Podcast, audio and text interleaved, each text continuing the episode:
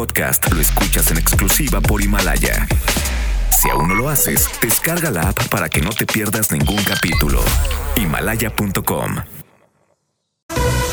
MBS Radio presenta Cero corrupción, que es un problema grave. Acabe la impunidad en México, que pague el que debe de pagar. will not fund border security. en directo con Ana Francisca Vega por MBS Noticias. Comenzamos. Son las 5 de la tarde en punto. ¿Cómo están? Me da muchísimo gusto que me acompañen aquí en directo a través de MBS Noticias. Yo soy Ana Francisca Vega y hoy es jueves 9 de enero de 2020. Nuestras redes sociales, ya saben, siempre abiertas para que podamos platicar. Arroba Ana F. Vega en Twitter, Ana Francisca Vega Oficial en Facebook, MBS Noticias en todas las plataformas de redes sociales, así tal cual, como MBS Noticias, y nuestro streaming completamente en vivo, de lunes a viernes de 5 a 7, a través de la página web mbsnoticias.com. Aquí en cabina, siempre también abierto nuestro WhatsApp, que es el 5543 77 1025. Va de nuevo, 5543 77 1025. Arrancamos. En directo bichos que son muy listos, saben bien, saben bien lo que conviene. No gastarlo todo hoy, no gastarlo todo hoy,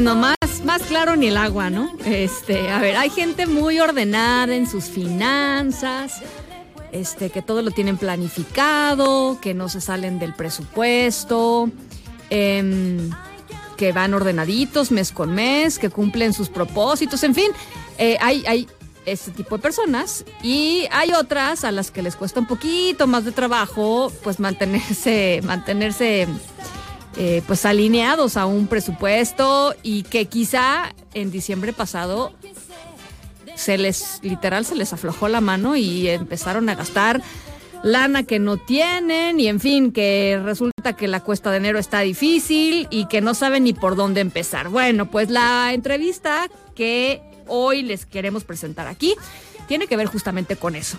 Vamos a platicar con Daniel Urias, fundador de Cultura Financiera, que es arroba cool, así como de cool, eh, Cultura Fin, especialista en bienestar financiero. Y yo te agradezco mucho, Daniel, que platiques con nosotros. ¿Cómo estás?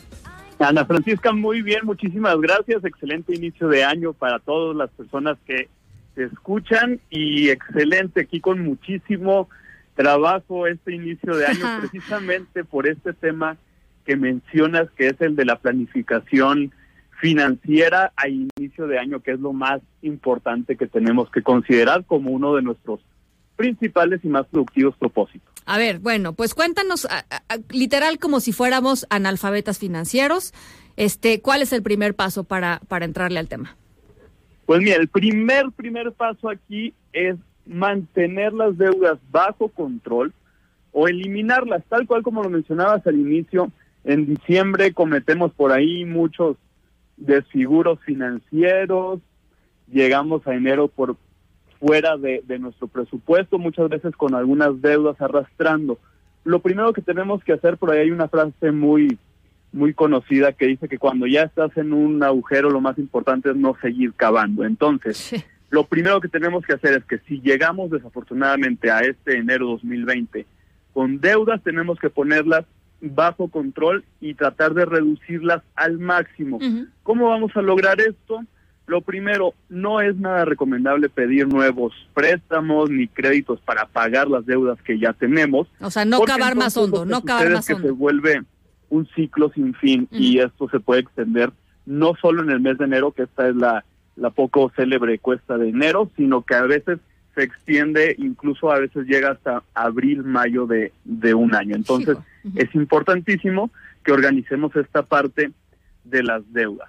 ¿Qué tenemos que hacer? Decíamos, lo primero es registrarlas, anotarlas, enfrentarnos a ellas, saber cuánto es lo que debemos y qué tipo de deuda tenemos. Si es bancaria, cuánto nos está cobrando de tasa de interés, cuáles son los pagos mínimos que nos piden y tratar siempre de dar más del pago mínimo, porque seguramente te ha pasado a ti y a mí, a muchas de las personas que nos están escuchando, que de repente estamos pague y pague y pague y la deuda prácticamente sigue del mismo tamaño.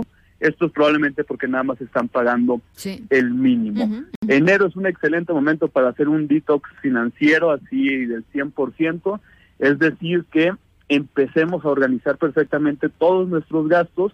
Si tenemos, decíamos, deudas descontroladas, lo que tenemos que hacer es hacer una reducción drástica de todos nuestros gastos superfluos o innecesarios. Llámense antojos, el que quieras, elotitos, taquitos el fin de semana, tamalitos en la mañana, pan, café, refrescos, incluso el tema de salidas, a lo mejor durante enero, si la cosa está muy apretada financieramente hablando, hay que tomar estas medidas de reducir o recortar al 100%, al menos durante el primer mes del año, este tipo de gastos en los que en lo que estamos estabilizando nuestra situación financiera. Al 100%. Así, así Híjole. como se escucha de radical, pero ¿cuál es el tema? Esto es- aplica únicamente para quienes tienen serios, muy serios problemas de deuda. Ok. Si no, también Ahí puedes hacer sí. una lista como de tus prioridades, ¿no? Y decir, bueno, a esto sí no estoy dispuesta a renunciar. Quizá a estas tres o cuatro cosas, pues sí puedo vivir sin ellas un tiempito. Este, y a partir de ahí también haces tu selección, ¿no? Y de hecho, eso también es extremadamente sal- en cualquier situación es muy importante conocernos financieramente hablando, que ese sería el siguiente paso. Ahorita hablábamos de quienes están en una etapa crónica de, de problema financiero, es decir, que de verdad ni siquiera la quincena les es suficiente para pagar sus deudas. Entonces, esa es la sugerencia en el caso extremo. Ahora, ¿qué pasa quienes quieren comenzar a construir esta solidez y esta estabilidad financiera a lo largo de 2020? Tenemos que comenzar por conocernos financieramente hablando. Y a veces pareciera mentira, pero ni siquiera sabemos ni cuánto dinero ganamos con exactitud y mucho menos cuánto dinero gastamos. No sabemos cuánto dinero sale al mes y en qué se está yendo ese dinero. Ujú. Ese sería el siguiente paso precisamente para lo que mencionabas ahorita. Si yo descubro que de repente el 30-35% de mi sueldo mensual, y que sí pasa, te lo prometo, se me está yendo en pequeños antojos, entonces yo ya podré tomar la decisión, así de una manera muy clara, ya todo por escrito, qué gastos puedo, uno, o, reduz, o los reduzco, esa sería pues una de las de las recomendaciones más más fáciles de hacer. La otra es puedo sustituir algún gasto también, es decir, el tema de café, por ejemplo, que siempre se menciona, ¿no? Una taza de café preparada en casa con café molido, cafetera, termo y todo te sale aproximadamente como en cuatro pesos por taza, versus lo que te puede costar en una cafetería. Sí, sí. ¿Tengo que reducir al 100% el consumo de cafetería? No necesariamente, puede ser 50% de lo que ya consumía en la actualidad, lo, lo reduzco, le bajo a la mitad a los cafés de cafetería, la, una mitad es café en casa y la otra pues sigo yendo a mi cafetería de confianza. Los desayunos en la calle, las personas que todos los días se levantan tempranito a trabajar, de repente a lo mejor tres días de la semana que se tomen 10 minutos adicionales para prepararse un sándwich y llevarse una manzana en lugar de pasar por sus chilaquilitos, Mm. pueden ser alternativas para ir haciendo una reducción que aunque pareciera poca cosa, y aquí va lo interesante, cuando lo sumamos a lo largo de una semana, empecemos por una semana en lo que probablemente yo me eh, eché un desayunito y un cafecito que son como unos 70 pesos. Eso por cinco días estamos hablando No, bueno. pues ya de que eso es una cantidad bastante considerable, suponiendo que nada más es de lunes a viernes, estamos hablando que son 350 pesos en una semana. Cuando multiplicamos eso por 52 semanas que tiene el año, esto nos dan 18,200 18.200 pesos. No, bueno. Entonces ya vas viendo cómo estos pequeños antojos que parecían inofensivos y que no me afectan financieramente, cuando los vamos juntando se van haciendo cantidades, pues que ya las quisiéramos mínimo para No, unas bueno. vacacioncitas u otras cosas que nos van a permitir ir construyendo patrimonio. O, o para saldar tus deudas, ¿no? Porque Es correcto. Imagínate, yo les decía, pues, no se trata de ser faquires y privarnos de todos los gustos y placeres que tiene la vida, de las cosas tan ricas que hay. Pero si estos 18 mil pesos decidimos recortar a la mitad nuestro consumo y ya nada más decíamos, en lugar de cinco días a la semana, dos o tres veces desayuno en la calle y me echo mi cafecito, pues prácticamente lo que estamos ahorrando en un año son casi 10 mil pesos. ah, Entonces, es muchísimo. por supuesto que son temas que nos deben de interesar en función de poder vivir con más tranquilidad. Eso también es bien importante. El tema de ahorrar, de conocer nuestros gastos, de hacer estos pequeños ajustes y optimizar nuestros ingresos, tienen el objetivo de hacer que crezcamos y que vivamos con mucha mayor calidad. Luego hay quien nos dice, no, no manchen, es que eso es ser súper codo y súper agarrados. Aquí hay dos diferencias. Una, si yo ahorro para tener algo mayor, es decir, un bien más grande, una satisfacción o generar patrimonio, pues estoy ahorrando para una meta. Con objetivos. Yo claro. no gasto dinero porque no quiero, este, ahora sí, es sí que- distinto. O sea, es distinto tener un objetivo y una, visión quizá de lo que quieres hacer y que trabajar nomás hacia estar ello. guardando la Sí, lana sí. Pues, por no gastarla y que hasta te duela en el momento en el que gastas. Entonces sí son dos visiones muy dis- diferentes que tenemos también que irlas adoptando a partir de este año quienes todavía pues andan viendo el tema de organizar sus finanzas como un reto. El tema es cuáles son mis objetivos y esos objetivos tienen que ser muy claros y medibles en tres dimensiones. Primero, ¿qué quiero? ¿Cuánto cuesta eso que quiero lograr? Y con base en el ahorro mensual que yo puedo generar, ¿en cuánto tiempo lo voy a poder hacer realidad? Una vez que yo ya tengo esta, estas metas muy claras y que además tienen que ser cosas que verdaderamente me interese hacer realidad, entonces voy a tener una dirección más clara del por qué estoy ahorrando y cuando yo me enfrente a estas tentaciones que todos los días tenemos, por supuesto que voy a tener un margen de referencia para poder decidir si me echo esos esquites deliciosos o guardo eso para cumplir el objetivo que ya tengo planteado y que Muy está bien. por ahí, eh, está por escrito. Yo siempre les digo, incluso fírmenlo y ténganlo ahí visible en algún lugar que siempre pasen por ahí en su casa, en su oficina, porque son estos compromisos los que también, cuando ya bajé una estrategia para alcanzarlos, los que me van a llevar hacia, hacia esa realización, digamos, y hacia ese orden también en mis finanzas personales. Bueno, pues ahí están algunos consejos. Pueden seguir a Daniel en arroba culturafin en Twitter y ojalá podamos platicar este eh, a lo largo del año, Daniel, ¿no? Creo que estaría bueno. Yo encantadísimo de que, de que platiquemos seguido, de verdad que creo que es un tema que se tiene que estar hablando constantemente y además cada fecha del año nos trae nuevos retos financieros que siempre vale la pena programar, planificarlos y el objetivo es que si hoy están con cuesta de enero salgan lo más rápido posible y que el próximo 2021 no se vuelva a repetir esta esta situación y eso se va a lograr pues planeando y claro que sí platicamos con muchísimo gusto cuando ustedes me digan. Te mando un abrazo, Daniel. Feliz año. Abrazote, feliz año. Noticias en directo. Bueno, pues vaya declaración la del primer ministro canadiense Justin Trudeau, que eh, habló muy solemnemente, muy seriamente eh, en torno a lo que sucedió el pasado martes con el Boeing 737 ucraniano en el que murieron 176 pasajeros, 63 de ellos de nacionalidad eh, canadiense, pero muchos de ellos, más, más, más de 63, por supuesto, iban con destino a Canadá y lo que dice el primer ministro Trudeau es que tiene evidencia de que hay, eh, pues de que hubo un misil que fue lo que derribó a este avión. Eh, y bueno, pues se abre, por supuesto, y que, ello, que él tiene, por supuesto, inteligencia en torno, en torno a este asunto, y con esto pues se abre todo un debate y hacemos contacto en estos momentos con Freddy Vélez, corresponsal de MBS allá en Canadá, con toda esta información. Freddy, ayer platicábamos sobre esta posibilidad y se dio muy rápido.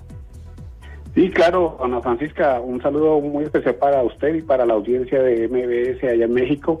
Y efectivamente, en el día de hoy, el primer ministro de Canadá, Justin Trudeau, ha dicho que un misil aire-tierra iraní, muy probablemente lanzado por error, eh, derribó el avión ucraniano de pasajeros siniestrado el pasado miércoles cerca de Teherán, lo que comenzó ayer como una de las especulaciones sobre la posible causa del siniestro del avión de Ukrainian International Airlines. Tomó fuerza este jueves como primera línea de investigación sobre la tragedia que le costó la vida a 176 personas, incluyendo 63 canadienses. En rueda de prensa en Ottawa, Justin Trudeau no dio rodeos para exponer este argumento. Escuchemos, aparte de lo que dijo en la capital canadiense el gobernante eh, Justin Trudeau. Tenemos información de inteligencia de fuentes múltiples, incluyendo de nuestros aliados y nuestra propia inteligencia. La evidencia indica que la aeronave fue derribada por un misil aire-tierra iraní. Esto pudo bien haber sido algo sin intención. Esta nueva información refuerza la necesidad de una averiguación exhaustiva en relación al asunto. Canadá está trabajando con sus aliados para asegurar que una investigación rigurosa y fiable se haga para determinar las causas de este choque fatal. Luego Trudeau redondeó su pronunciamiento diciendo que, tal como lo había dicho el miércoles, los canadienses se hacen preguntas, se cuestionan y ellos merecen tener las respuestas. La tragedia aérea del miércoles en Irán causó gran dolor en Canadá, como usted lo indicó previamente, pues de los de las 176 víctimas que dejó la caída del avión 737-800, 138 tenían como destino final ciudades canadienses. De hecho, del total de muertos, 63 tenían pasaporte canadiense. Otros 75 viajeros fallecidos eran ciudadanos iraníes, en su mayoría estudiantes internacionales de secundaria y universitarios, que iban a ciudades como Toronto, Montreal, Vancouver y Edmonton. Interrogados sobre una posible reacción del gobierno canadiense de confirmarse el derribamiento de la aeronave por un misil iraní, Trudeau no respondió y dijo que ahora la prioridad es acompañar y dar apoyo a los familiares de las víctimas. Según el portal en Internet de la cadena pública de radio y televisión canadiense CBC, funcionarios del gobierno canadiense fueron informados temprano este jueves sobre los datos de inteligencia estadounidense en una reunión del equipo de respuesta con altos funcionarios del Consejo Privado, el Ministerio de Defensa, el Ministerio de Transporte, el Departamento de Asuntos Globales y el de Seguridad Pública. Esta es pues la información que tenemos eh, actualizada sobre este siniestro y las reacciones acá en Canadá.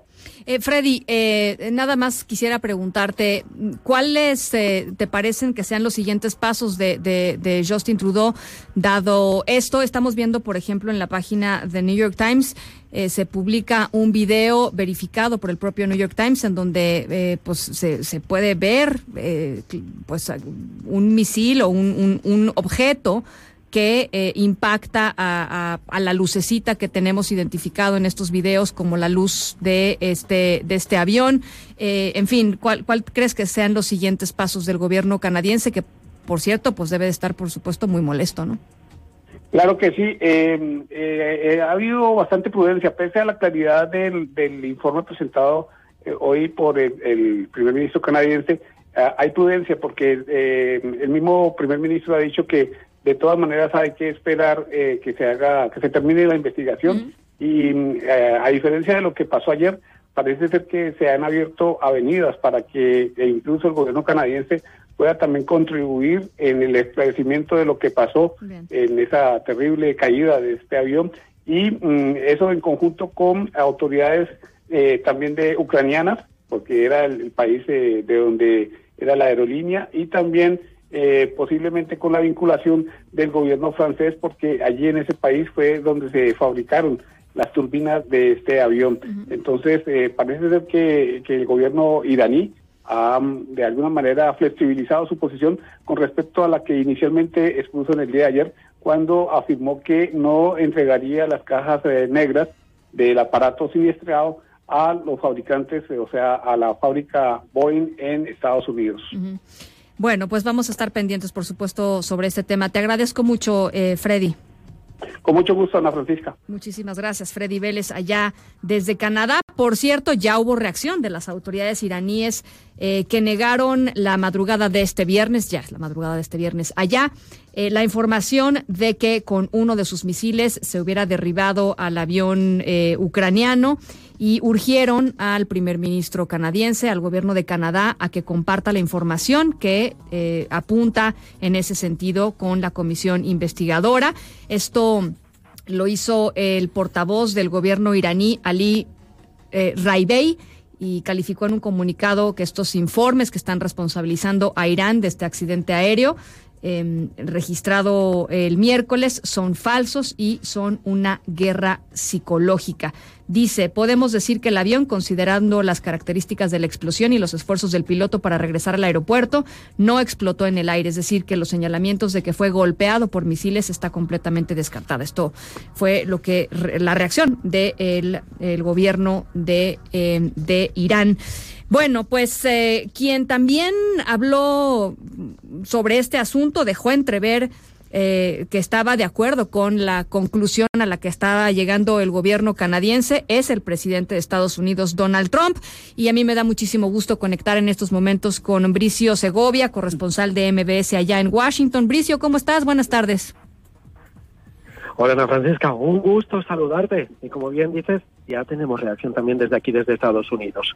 Después de esta tormenta con Irán, bueno, pues parece que llegó la calma, la calma, una calma que apenas duró 24 horas. Ahora el presidente Donald Trump insinúa que Teherán pudo estar detrás de la muerte de 176 pasajeros que volaban en este avión ucraniano que sobrevolaba la capital iraní el mismo día de las represalias. Escuchemos al presidente Donald Trump cuando lanzaba esta acusación.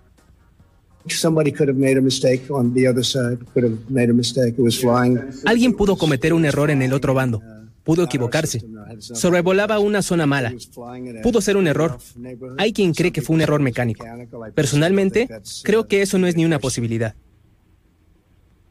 Bueno, pues ahí escuchaban al presidente estadounidense decir que no cree que se trate de un error mecánico. La aeronave se estrelló al poco tiempo de despegar de la capital iraní, según confirmó um, varias fuentes de la administración a medios estadounidenses.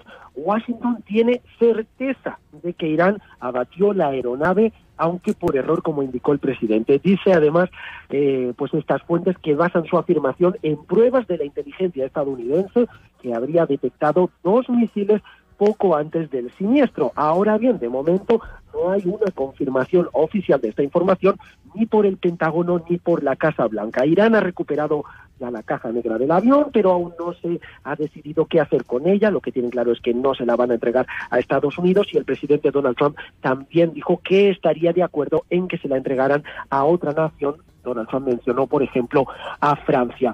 Además de todo esto, ante el temor de las relaciones con Teherán y de que vuelvan a recrudecerse. El Congreso estadounidense votó este jueves una resolución impulsada por la oposición demócrata que limita los poderes de guerra del mandatario con Irán. Trump, por su parte, ha sugerido a la OTAN formar una alianza con naciones de Oriente Medio para hacer frente a Irán.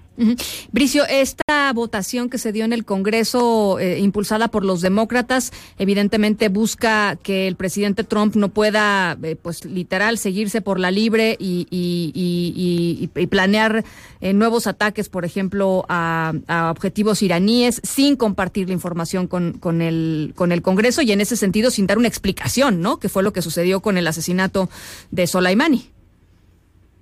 Efectivamente, como bien lo dices, eso es lo que alegan los demócratas en el Congreso. Dicen que el presidente pues eh, se tomó la libertad de llevar a cabo este ataque contra Soleimani sin mm, la consulta previa ni tampoco la aprobación del Congreso para que se realizara este ataque por las fuerzas estadounidenses, algo que viene siendo la norma. Es verdad también, Ana Francisca, que eh, no sería el primer presidente que se hubiese saltado esta ley de guerra en la que se eh, indica que el presidente estadounidense debe tener una aprobación del Congreso antes de atacar militarmente a otra nación. Recordemos que Soleimani, además de ser el eh, militar de mayor rango de Irán, estaba considerada la segunda persona de más poder después del Ayatollah Khamenei, es decir, del líder supremo iraní. Por lo tanto, se entiende como un ataque a la nación iraní. Y esto es precisamente lo que están intentando evitar los demócratas en el Congreso con esta resolución. Por cierto, importante ver también lo que dice la otra parte. Los republicanos alegan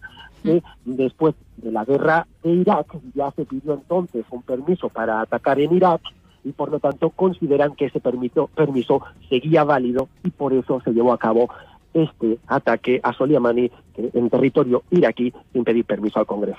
Bueno, Bricio, pues ahí está eh, la información. Te agradezco mucho eh, este reporte y estamos en comunicación. Me da mucho gusto hablar contigo. Feliz, feliz año.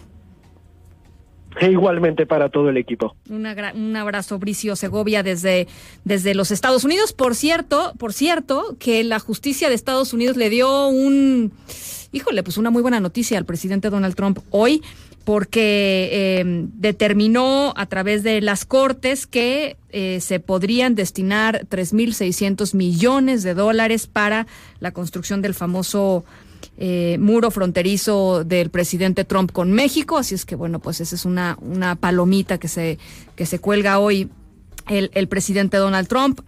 Y hay que acordarnos, pues estamos en un año electoral. Estas cosas le van a servir y le van a servir mucho al presidente Trump. Bueno, pues nos vamos con otras, con otras informaciones. Eh, la intención de no es poner al presidente López Obrador en el banquillo de los acusados. Esto dijeron Julián Levarón y Javier Sicilia hace, hace unos eh, momentitos. Vamos a estar más adelante con este, con este reporte. Eh, lanzaron desde Tlatelolco una convocatoria para la marcha por la paz del próximo 23 de enero que va a partir de Cuernavaca, Morelos. Aquí platicamos con Julián hace unos días y bueno, pues eh, en un ratito más vamos a tener el reporte con mi compañera Hatsiri Magallanes. Por lo pronto vamos a hacer una pausa. Son las 5 con 26, regresamos con más. En directo con Ana Francisca Vega por MBS. Para todos. Continúas escuchando en directo con Ana Francisca Vega por MBS Noticias.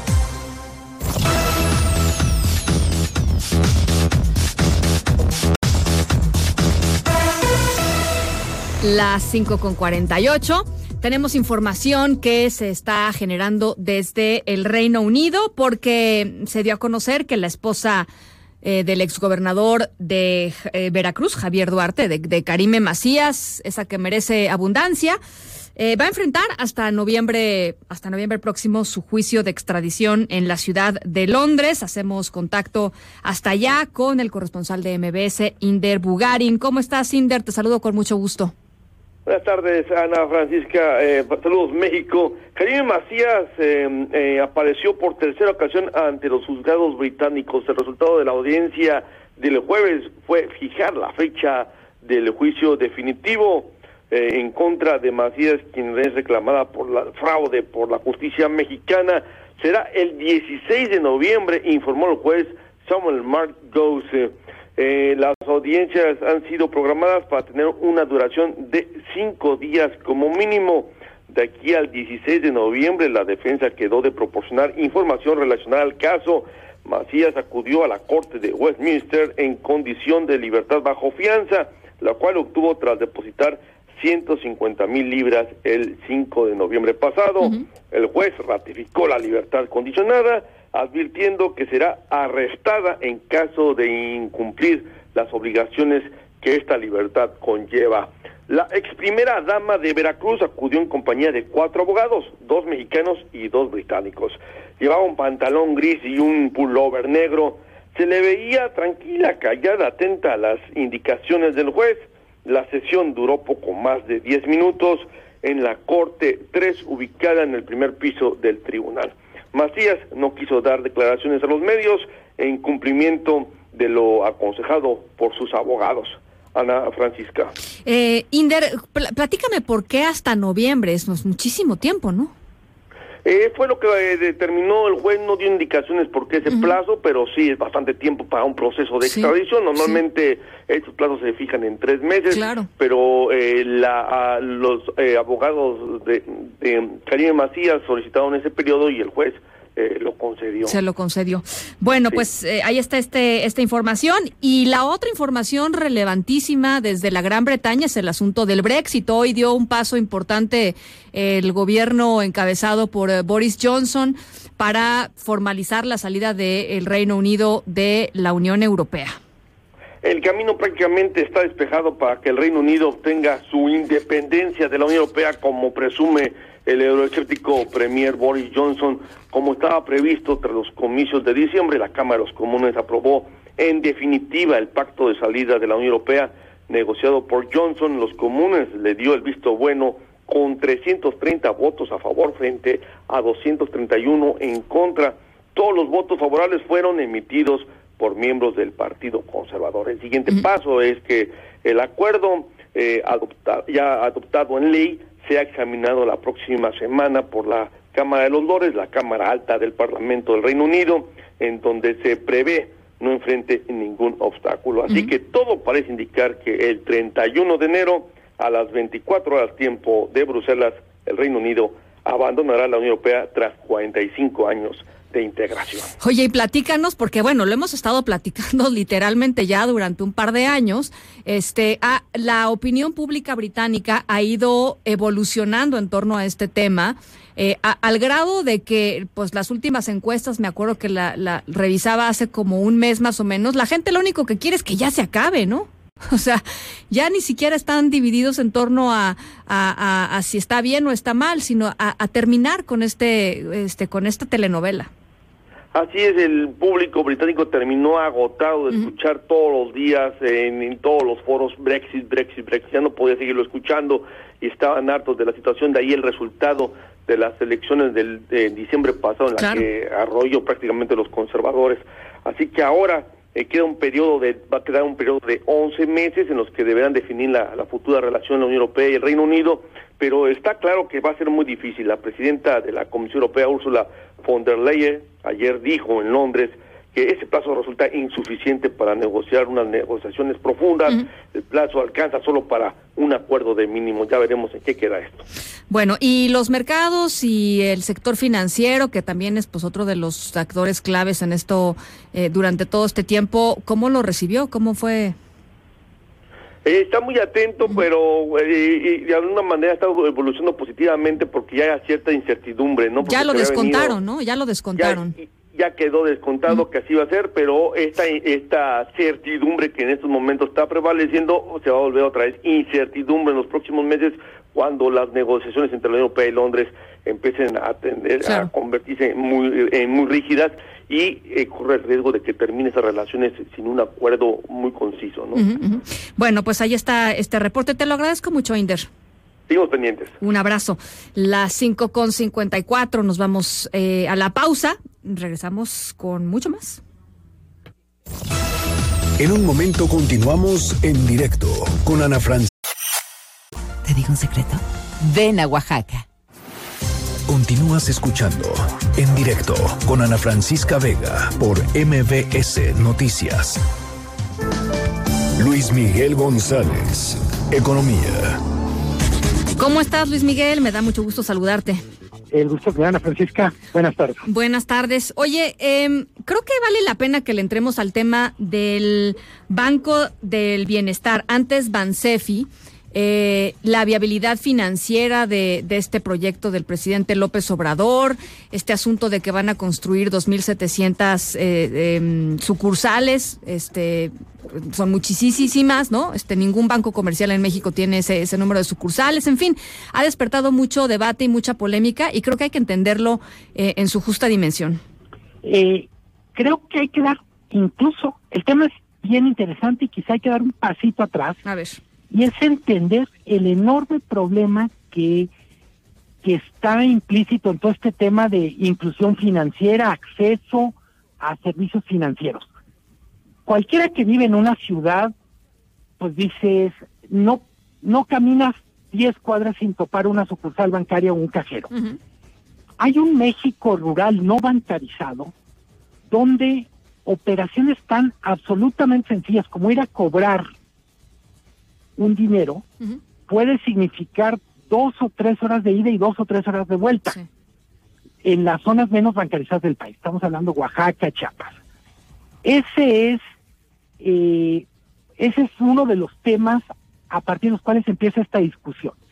¿Cuál es, desde mi punto de vista, el problema?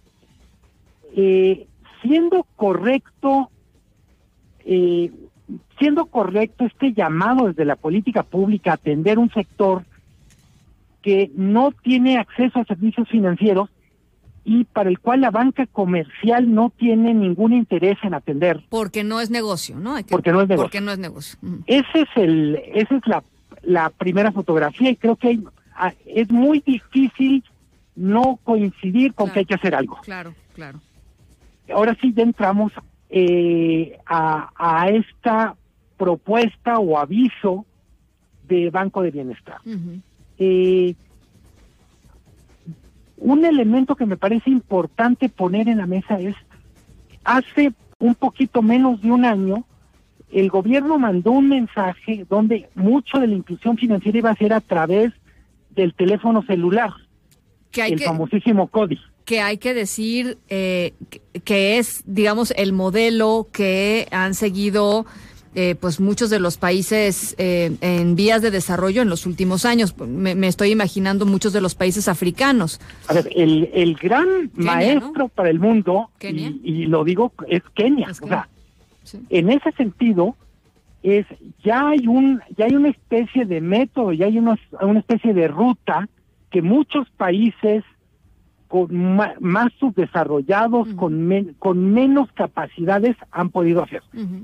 Entonces yo diría, el, el anuncio de ayer sorprende entre otras cosas porque en un año donde uno podría imaginar que debería haber una especie de profundización del proyecto del CODI, lo que tenemos es una especie de política pública que no sé si contradice, pero cuando no refuerza la idea de que la inclusión financiera tiene que ser a través de teléfono móvil y, y vías digitales. Oye, y déjame, agrego otra cosa, no nada más el CODI, sino otro de los proyectos importantes del presidente López Obrador, que es llevarle Internet a todos los mexicanos. Absolutamente. ¿No? En ese contexto, yo diría, las críticas al Banco de Bienestar, para mí la, la crítica más fuerte es, se apuesta por un modelo bancario del que los propios bancos ya están empezando a retirarse.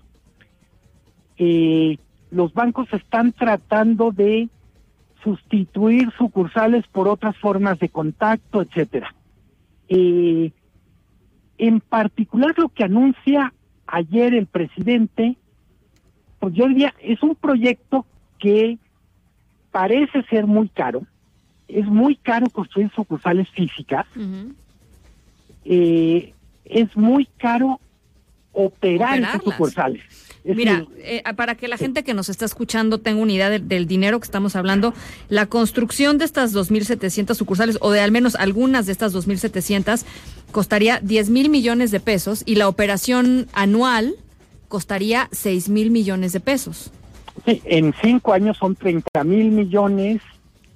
Eh, ahora sí, imagínense cuántas cosas pueden hacer con 30 mil millones. Sí.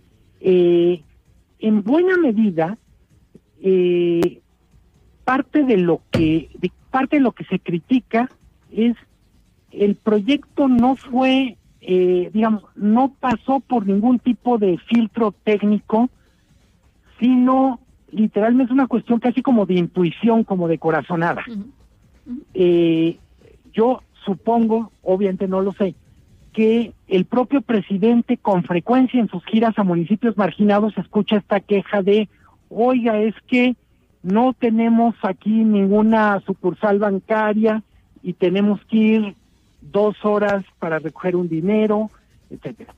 Eh, la, la cuestión es por qué se opta por un modelo que nos recuerda más a 1990 que al 2020. Eh, no es necesariamente que, que no deba haber un espacio físico. Una de las críticas que también me parece que es válida es, hay muchísimos lugares donde hay infraestructura de gobierno subutilizada. Uno se puede imaginar perfectamente un palacio municipal, una delegación de gobierno, incluso una, una de estas distribuidoras de leche liponza, donde dijeras, bueno, abres un modulito. Ese modelo lo probaron con éxito entidades financieras como Banco Azteca en las tiendas Electra, como propio Inbursa en las tiendas de Samos, pero el comercial, pero pero es importante nomás para ilustrar. Sí. No, hay un montón de, de, infraestructura este, gubernamental federal ya instalada, incluso en los municipios más remotos, ¿no? Este, incluso oh, eh, uno de los bancos españoles importantes presentó hace un poquito menos de dos meses su modelo de futuro de sucursal son módulos. Es prácticamente un cajero automático con un escritorio pegado. que no sé si sea tan bueno para el consumidor, pero bueno, este entiendo la lógica, ¿no? De, Hay que hay que recordar, insisto, en ese sentido, me parece que mm, hay que tener dos dos cosas en cuenta. Es sí es cierto que México, considerando nuestro nivel de desarrollo, nuestro nivel de generación de riqueza, somos la una de las 15 economías más grandes del mundo, tenemos un nivel de bancarización que es más cercano al de Nicaragua que al de Argentina o Chile. Ya no digas España, Alemania o Canadá. Es decir, estamos abajo de Chile y Argentina en bancarización. Tenemos que hacer algo.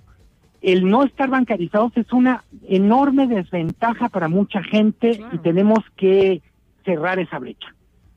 Pero, francamente, hay formas más baratas de hacerlo, hay formas más eficientes, no tiene que ser necesariamente un modelo que busque ganancia, pero hay formas de rentabilidad social más eficientes para poner esos 10 mil millones. Bueno, y más rápidas, ¿no? Y más rápidas. y, yo, y yo insisto, a mí me, me desconcertó, escuchando ya el presidente, es como, bueno, ¿y dónde quedó todo lo de Cody? Es cierto que arrancó muy lento, es cierto que necesita una especie de, de afinación mayor, pero parecía eh, todo este sistema de cobros digitales que era la manera de México de cerrar la brecha con el menor tiempo posible. La banca hablaba, entonces estoy hablando hace un año, de que la meta del sexenio era incorporar 30 millones de personas a través de teléfonos inteligentes. Difícilmente lo vamos a hacer con sucursales. No, no, no es un incentivo en el, en el sentido opuesto, punto. Sí, a ver, es es yo yo tengo la esperanza de que sobre la marcha vaya habiendo algunos ajustes significativos, como no tenemos que construir sucursales, puede haber cajeros automáticos en oficinas de gobierno y sobre todo este modelo tiene que ser compatible con un modelo de bancarización a través del teléfono. No hay otro futuro más que ese. Híjole, bueno, pues eh, tenía ganas de entrarle al tema, eh, Luis Miguel, creo que es muy importante entenderlo y, empezar a ver cuáles son efectivamente las alternativas y la forma en que se va a ir em, pues bajando este, este proyecto del presidente López Obrador. Por lo pronto te agradezco mucho. No, eh, el agradecido yo como siempre, Ana Francisca. Buen fin de semana. Igualmente, buen fin de semana, Luis Miguel González, director editorial del periódico El Economista. En directo.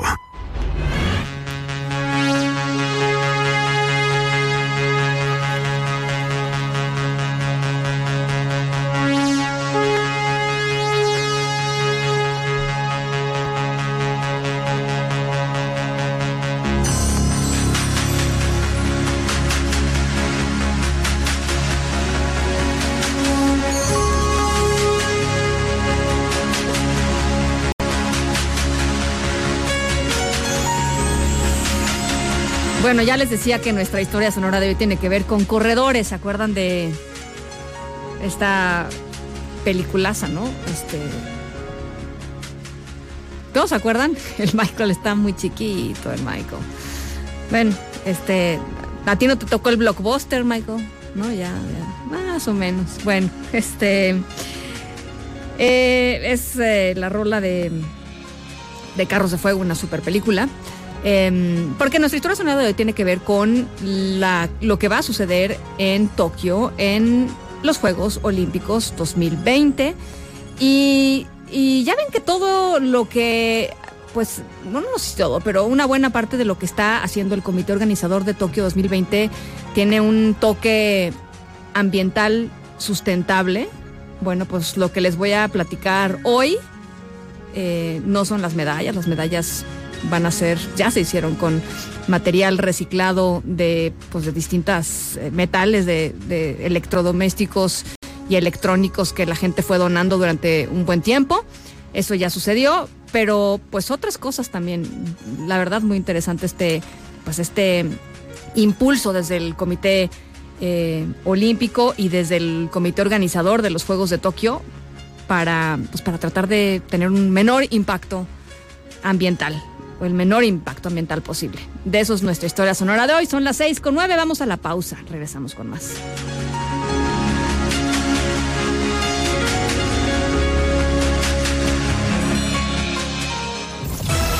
En un momento continuamos en directo con Ana Francis. Por buen camino. XHMBS 102.5. En frecuencia modulada. Transmitiendo 24 horas al día con 180.000 watts de potencia. Estudios y oficinas en Mariano Escobedo, 532, Ciudad de México. MBS 102.5 FM. Estamos contigo. Una voz con transparencia. Una voz objetiva. Una voz plural. Una voz plural. Esto es En Directo. Con Ana Francisca Vega. En directo. MBS Noticias. Son las 6 de la tarde con 15 minutos. Gracias por seguir con nosotros aquí en directo a través de MBC Noticias. Yo soy Ana Francisca Vega y hoy es jueves 9 de enero del 2020. Nuestras redes sociales siempre abiertas para que podamos platicar. Arroba Ana F. Vega en Twitter, Ana Francisca Vega Oficial en Facebook. MBS Noticias en todas las plataformas de redes sociales y nuestro streaming en vivo, para que no se les olvide, ahí nos podemos ver y escuchar es eh, está en mbsnoticias.com, ahí está completamente en vivo de 5 a 7, de lunes a viernes, toda la información. Tenemos muchísimo todavía que platicar. Vamos a estar hablando sobre uh, pues lo que está sucediendo en el sector salud en México, un poquito más adelante. Y, eh, por supuesto, también Mariana Linares con su plaza pública hoy. Así es que, ¿qué les parece si vamos arrancando? Noticias en directo. El primer ministro de Canadá, Justin Trudeau, responsabilizó al gobierno de Irán de la caída el pasado martes del Boeing 737 de la aerolínea comercial ucraniana, en el que murieron los 176 pasajeros a bordo, entre ellos 63 estadounidenses. Así lo dijo. Tenemos información de inteligencia de fuentes múltiples, incluyendo de nuestros aliados y nuestra propia inteligencia. La evidencia indica que la aeronave fue derribada por un misil aire-tierra iraní.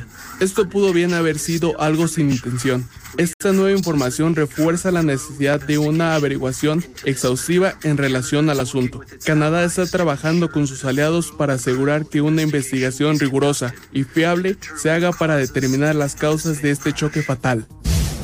Con la presencia de miembros del GIEI, el grupo interdisciplinario de expertos independientes, que de nuevo forma parte del equipo que investiga la desaparición de los 43 jóvenes normalistas de Ayotzinapa, el presidente López Obrador se reunió con familiares de los normalistas. Rocío Méndez, ¿cómo estás? Buenas tardes, saludan, eh, te, cuéntanos. Hola, ¿qué tal, Ana? En efecto, y durante este encuentro que duró poco más de dos horas, se estableció que en febrero y marzo próximos, el gobierno de México dará a familiares de los normalistas de Ayotzinapa datos de la identificación de restos hallados en 18 incursiones en municipios de Iguala, Guerrero. Así lo explicó Vidulfo Rosales, representante legal de las familias, al término de la reunión tiene que ver con las búsquedas realizadas, la telefonía celular, muchos avances, los hallazgos que están en proceso de identificación y que probablemente sean presentados por ahí del mes de febrero. Que los nuevos datos de investigación nos arrojan una ruta y una tesis distinta a la que se había establecido en el gobierno anterior. Lo que se tiene ahora es la construcción de un andamiaje jurídico institucional con la consolidación del fiscal especial para poder caminar de manera más rápida en el año 2020. Sí hay hallazgos que se encontraron en las 18 búsquedas que se realizaron. Están participando los forenses argentinos, algunos restos en el país, otros serán enviados a Innsbruck. En un mes, Ana, los familiares de los normalistas de Ayotzinapa se reunirán de nueva cuenta con el presidente Andrés Manuel López Obrador en Palacio Nacional. Es el reporte al momento. Muchas gracias, Rocío. Un abrazo. Igualmente, buena tarde. Con, híjole, solamente 14 años de edad fue capturado Alexis P. Es hijo del extinto Felipe de Jesús Pérez Luna, mejor conocido como El Ojos, el, el ex líder del cártel de Tláhuac. Y tú tienes esta información. Juan Carlos Alarcón, ¿cómo estás? Buenas tardes. Salud con mucho gusto. Efectivamente, gracias igualmente Ana Francisca. Muy buenas tardes. Al circular por calles de la colonia Nopalera en la alcaldía Tláhuac, con una jovencita privada de la libertad, armas y un kilogramo de marihuana, agentes de la Policía de Investigación detuvieron a Alexis, de 14 años de edad, hijo del extinto Felipe de Jesús Pérez Luna, alias El Ojos, junto con cuatro de sus cómplices. Confiado de que se encontraba en una zona controlada por el cártel de Tláhuac, que, el cual fundó su padre, Alexis, de 14 años, circulaba en una camioneta Mitsubishi morada por la avenida Ana Bolena cuando intempestivamente fue detenido por un retén de policías que realizaba un operativo de seguridad en la zona. Mientras realizaban la inspección de ese vehículo, los policías fueron eh, requeridos, es decir, escucharon los gritos de una mujer que de inmediato eh, pues bajó de la parte trasera y dijo que había sido secuestrada por Alexis y sus acompañantes. Los preventivos y los agentes de investigación detuvieron a todos los tripulantes a quienes se les decomisó un kilogramo de marihuana, así como una réplica de un fusil de asalto y una arma corta. Con esta detención, Ana Francisca, el cártel de Tláhuac sufrió una baja sensible en la organización, pues a pesar de su corta edad, Alexis ya era pieza importante en el organigrama de este grupo criminal que fundó su padre. Además de la venta de drogas, realizaba cobros por extorsión, por lo que ahora queda pendiente la captura de Carlos Alejandro Mendoza Sandoval el Cindy, yerno también del Ojos, cuñado de este chico de 14 años de edad. Este sujeto, el Cindy, sigue al frente del grupo delictivo y todavía se encuentra prófugo, pero muy pronto la Secretaría de Seguridad Ciudadana o la Procuraduría Capitolina estarán presentándolo de nueva cuenta ante los tribunales de esta ciudad. Y el reporte que tengo. Gracias, Juan Carlos. Buenas tardes. Buenas tardes. Enrique Graue, re- rector de la UNAM, habló sobre la violencia de género eh, en las instalaciones de, la universidad, uno de los problemas pues, que se han ido arrastrando los últimos años. Eh, y también habló de que permanezcan cerrados algunos planteles como protesta de los alumnos por caso de acoso sexual. Esto fue lo que dijo el rector. La violencia contra ellas es inadmisible y no debe tener cabida en la UNAM. Pero no puedo estar de acuerdo con el cierre de los planteles que afecta directamente a las comunidades y que provoca entre nuestros profesores, estudiantes y sus familias indignación y malestar entre quienes sí desean regresar a clases. Miles de alumnas y alumnos se han visto afectados por esta ya muy larga suspensión de actividades. En el caso de la Facultad de Filosofía y Letras, la situación amenaza ya con la inminente pérdida del semestre. Eso es lo que dice el, eh, el rector Graue en torno a este conflicto del que vamos a estar platicando mañana. Y nada más quisiera eh, también informarles que en Estados Unidos detuvieron a dos presuntos implicados en la masacre de los de la familia Levarón allá en, Bavispe, en Sonora. Adrián Levarón confirmó que las detenciones se efectuaron en Estados Unidos eh, y se investiga todavía, por supuesto, si es que qué, qué tipo de participación tuvieron estas dos personas eh, detenidas, pero por lo pronto, bueno, pues ahí están, eh, fueron detenidas en Estados Unidos. Son las seis con veintidós, vamos a la pausa, regresamos con el tema del sector salud. En directo con Ana Francisca Vega por MBS Noticias. Información para todos. Continúas escuchando en directo con Ana Francisca Vega por MBS Noticias. Plaza Pública con Mariana Linares Cruz. Mariana Linares, ¿qué nos traes hoy?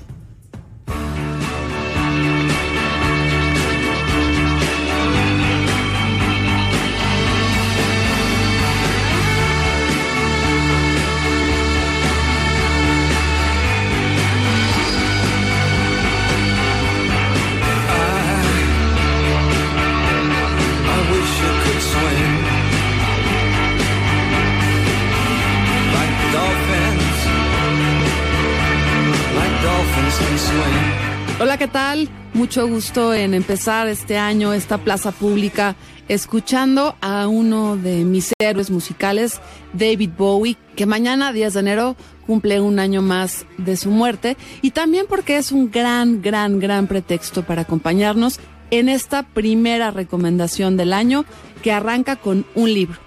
Un libro que apenas salió en octubre del 2019, en octubre del año pasado, y que en tan poquitos meses ha logrado ya colocarse en uno de los mejores no solo del año, sino de la década, y que inclusive Barack Obama lo incluyó en su lista de lo que hay que leer, porque hay que leer en el 2019. Se trata de la novela Desierto Sonoro de la mexicana Valeria Luiselli. Valeria Luiselli escribe este libro en inglés y después lo traduce al español eh, en colaboración con Daniel Saldaña París, editado por Sexto Piso, y narra la historia de una familia, mamá, papá, hijo e hija, que emprenden un viaje eh, en coche, un road trip en Estados Unidos para cruzar todo Estados Unidos con el objetivo, el papá, de llegar a la zona de Apaches porque él está decidido a conocer todo, todo, todo sobre los Apaches y ella, la mamá, quiere eh, llegar a la frontera entre México y Estados Unidos porque quiere eh, encontrar una historia, ella es periodista, una historia sobre los niños perdidos, los niños migrantes que no cruzan, que no se quedan, sino que están ahí en el camino y se convierten en los niños perdidos. Esta novela, Desierto Sonoro de Valeria Luiselli, está escrito con una destreza absoluta en intercalar historias personales, historias íntimas, pero también muchos sonidos, también mucha música, paisajes de Estados Unidos, visiones de lo que pueden entender los niños sobre la migración, los adultos sobre el mismo tema y cómo se van intercalando estas problemáticas exteriores del mundo, es decir, de, de lo que van viviendo la familia hacia el interior del coche. Es un libro que cada página que uno avanza lo va a uno sorprendiendo porque van desenmarañando lo que van sintiendo cada uno de, estos personajes. Valeria Luiselli es una joven escritora, pero ya experimentada. Ha escrito varias novelas, ensayos también, y tiene eh, la beca MacArthur que se le da a muy pocos creadores en Estados Unidos para que durante seis años hagan lo que quieran con su tiempo, con su creatividad. Eh, y Valeria entra en varias listas de las mejores escritoras contemporáneas, no solo de México, no solo de Latinoamérica, sino del mundo. Así que ahí está, Desierto Sonoro, un libro que tiene muchas páginas, que se van muy rápido y que puede ser de gran compañía para arrancar este año y conocer un aspecto más de la migración desde el punto de vista de dos niños que con su mirada atrapan las historias de manera diferente. Los dejamos con esta canción Space Oddity de David Bowie, que es una de las favoritas de los personajes de Desierto Sonoro de Valeria Luiselli. Nos escuchamos el próximo jueves. Yo soy Mariana Linares Cruz. Hasta la próxima. Ground control to Major Tom.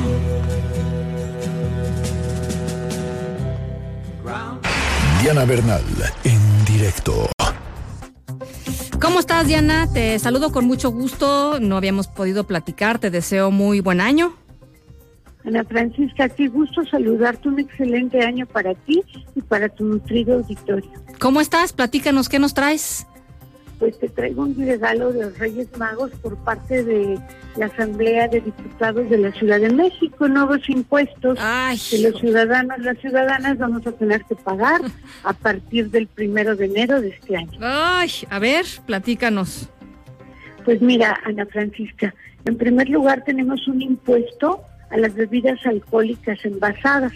Hay que tomar en cuenta que estas bebidas alcohólicas, su venta, ya está causando un impuesto de 53% de impuesto federal de producción y servicio y 16% de IVA. Por si esto fuera poco, ahora los diputados decidieron que también el gobierno de la ciudad va a cobrar 4.5 por botella de alcohol en envase cerrado, lo que pues va a encarecer los precios. El consumidor lo que va a pensar es simplemente que la botella de tequila, la botella de vino tinto, la botella de vodka que compro de la bebida que a él le guste, pues subió de precio, porque como tú sabes los impuestos se esconden en el precio. Claro, claro. Pero sí estamos pagando por una botella de tequila, que es nuestro licor más mexicano, 73% de impuestos. Si tú compras una botella de tequila que vale 100 pesos, estás pagando 173 pesos porque 73% son de impuestos. Híjole, Entonces, es pues, muchísimo. es-. ¿Cómo ves? Es muchísimo, ajá. Pues sí, la verdad sí es muchísimo. Digo, a ver si también ahora que están legalizando la marihuana, pues le ponen un impuesto, ¿no? Porque digo, yo estoy a favor de la legalización de esta sustancia, pero que también sería justo que entrara a contribuir. Y luego otra cosa que a mí me da mucha pena porque ese tiempo tuve la oportunidad de ir a un casino en la mañana, me invitó una amiga que iba a presentar una obra de teatro. Y fíjate que hay mucha gente de la tercera edad que cotidianamente se va a los casinos a apostar 100, 200, 300 pesos en juegos con apuestas en los casinos establecidos que no voy a decir los nombres, pero que todos los conocemos. Bueno, a partir del primero de enero, cualquier, eh, digamos, boleto, apuesta, eh, cantidad que tú compres en un casino para jugar dentro del casino, te van a cobrar 10% de impuestos. O sea, si yo soy una persona retirada de la tercera edad y me gusta ir a gastarme 200 pesos este, a la semana o cada tercer día, voy a tener que pagar de impuesto 20 pesos. Es un impuesto totalmente nuevo y es a las erogaciones por juegos con apuestas. Pero si yo voy a un juego de destreza, por ejemplo, un tiro al blanco o un juego de maquinitas, donde en un momento dado yo por mi destreza electrónica o manual gano el premio, también para comprar el boleto voy a tener que pagar 10% de impuesto. Además de eso, Ana Francisca, pues hay diversos aumentos en todo lo que es obtención de actas de nacimiento, obtención de actas del registro civil. Entonces, realmente, pues la ciudad sí necesita fortalecer sus finanzas, debemos reconocerlo, pero también nos faltan muchos servicios, ¿no? Nos faltan servicios urbanos y pues una demanda de toda la población es la seguridad pública. No, bueno, no, no, o sea, sin necesidad, necesidad de que los, de, de que los eh, impuestos se, se digamos, se, se utilicen adecuadamente, eh, pues ahí está, ¿no? Este, sobran, ¿no? Este, habría que ver justo pa- pa- hacia dónde se van todos estos impuestos locales y bueno, pues eh, a, a pagarlos, Diana, no hay de otra. No hay otra. Y última cosa, Ana Francisca, rápidamente, todos los que renten por plataforma digital su depa por Airbnb, les sube el impuesto el gobierno de la ciudad de 3% a 5%, más aparte un impuesto federal del 2 al 8%. Entonces también esto se incrementa bastante. Bueno, pues estaremos platicándolo más adelantito en el año. Te agradezco mucho, Diana. Un abrazo, Ana Francisca, qué gusto. Igualmente, un abrazo de vuelta. Son las 6 con 47. Vamos a la pausa. Regresamos. En un momento continuamos en directo con Ana Francisca. Oye, ¿te digo un secreto? Ven a Huatulco y a Puerto Escondido. Continúas escuchando en directo con Ana Francisca Vega por MBS Noticias.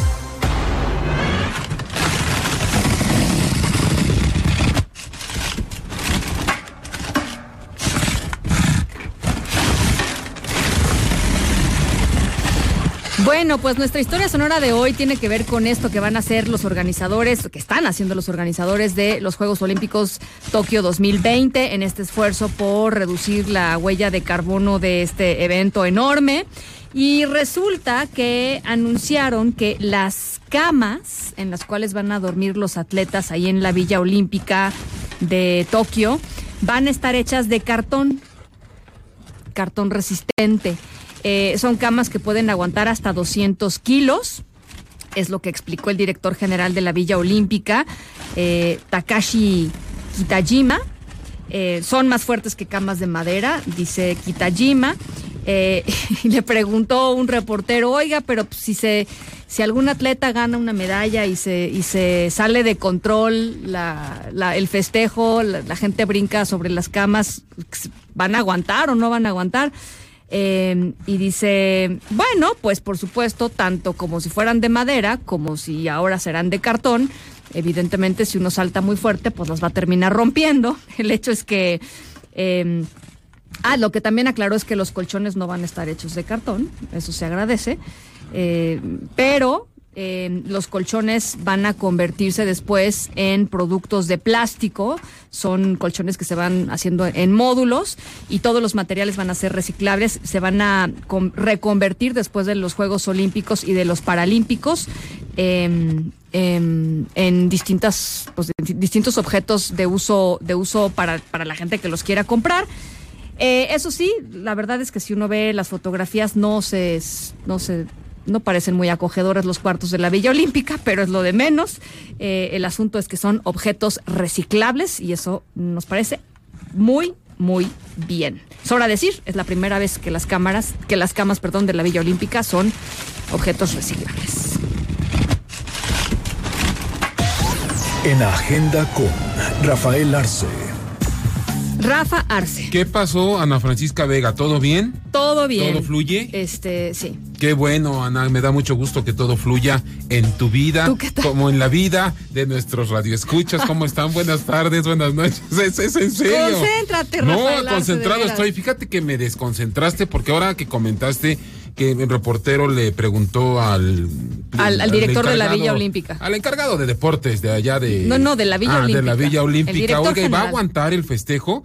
Ana, no me dejarás eh, mentir que después de cualquier justa olímpica o de mundial de fútbol y eso, cuando van, van a hacer, van a hacer la limpia a los dormitorios y eso, el cúmulo de condones. No. Que- no, claro, Ana, por favor. Hay reportajes. y Bueno, qué bueno que se cuiden, Bueno, que se claro, cuiden, me parece supuesto, muy bien, ¿no? me Pero bueno, me hiciste recordar Bueno, pues, ese dato. Jóvenes y ¿no? bellos. Está bien, ¿no? Oye, que Ana, le den vuelo a la hilacha. Pues eh, entrando, entrando en materia, mañana, mañana el informe de lo que para la autoridad capitalina sucedió en la Merced el 24 de diciembre del año pasado, apenas del 2019. Mañana se dará a conocer eh, los detalles eh, en este informe, será la propia jefa de gobierno Claudia Sheinbaum. Eh, los detenidos en Estados Unidos por la masacre en Estados Unidos, al pendiente de la, de la reacción. De la masacre de precisamente los Levarón. De los Levarón, la- de la reacción de los Levarón. que, y los de- bueno, que los detuvió, que los detuvieron agentes aduanales. Exactamente, exactamente. Pendientes también de la salud del clavadista Carlos Girón, eh, Ana. Eh, él, él sigue vivo, ¿no? Así hay que informarlo.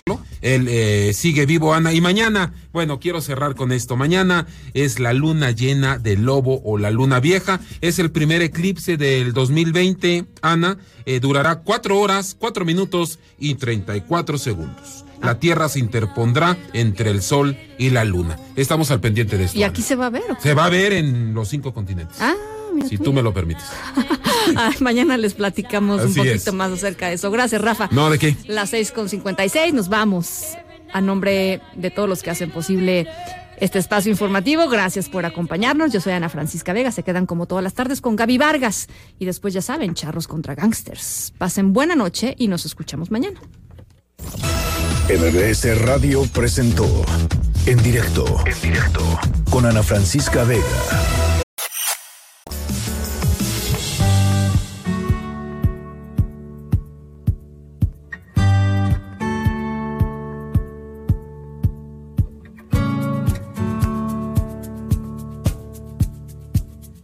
Tiene una amiga inseparable. Llegó a su vida hace 15 años. Para ser más precisos, el día de su cumpleaños número 12, y desde entonces se convirtió para ella en compañera de alegrías, de entusiasmos y de instantes de creatividad. Nunca se separa de ella, van juntas a todos lados, y si Carolina viaja, busca la manera de que esta buena amiga la acompañe. Es su confidente, su apoyo en los días difíciles y su cómplice en los acontecimientos más felices. Cuando van a una fiesta son el centro de atención. Los invitados siempre saben que si estas dos amigas llegan juntas, todos pasarán ratos muy gratos e inolvidables. Pero, ¿quién es esa amiga y cómo ha logrado Carolina tener con ella una amistad tan profunda e incondicional? Esa amiga no tiene rostro, pero tiene boca y brazo. Tiene también clavijas, una caja de resonancia y seis cuerdas. ¿Sabes quién es la amiga de Carolina? Por supuesto, la amiga de Carolina es una guitarra. Me pongo el sol al hombro y el mundo es amarillo. Cuando Carolina era pequeña le gustaba mucho escuchar a los cantantes y trovadores que interpretaban diferentes piezas acompañándose con una guitarra. Y esa fue la razón de que les pidiera a sus papás desde que era muy chiquita que le compraran una de ellas. Ellos pensaron que se trataba de un gusto pasajero y no le hicieron mucho caso, pero fue tanta su insistencia que al cumplir los 12 años se la regalaron. La niña demostró que su entusiasmo por el instrumento era firme y se dedicó a aprender a tocar la guitarra con toda la disciplina necesaria. Nunca se ha arrepentido de haberlo hecho. Cantar y acompañarse de ella han sido siempre motivos de enorme alegría.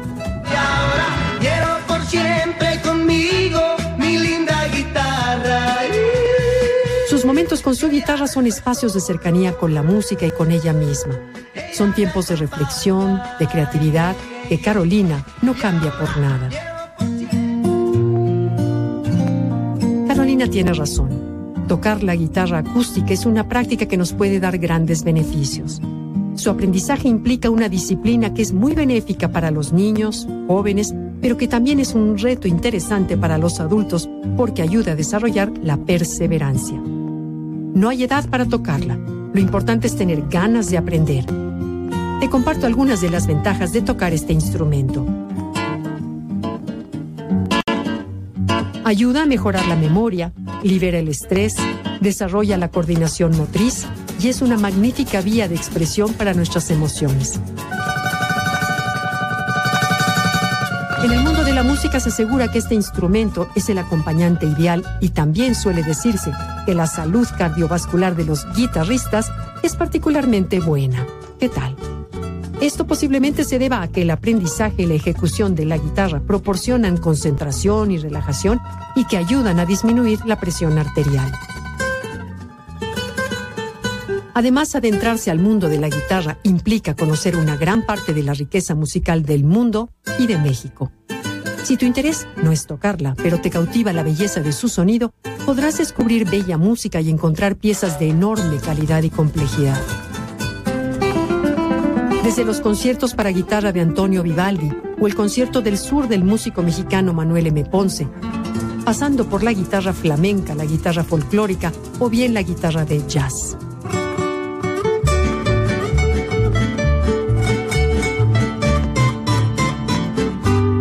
Te invito a que te dejes cautivar por este maravilloso instrumento. Tocarla o simplemente escucharla harán que tu vida sea más alegre.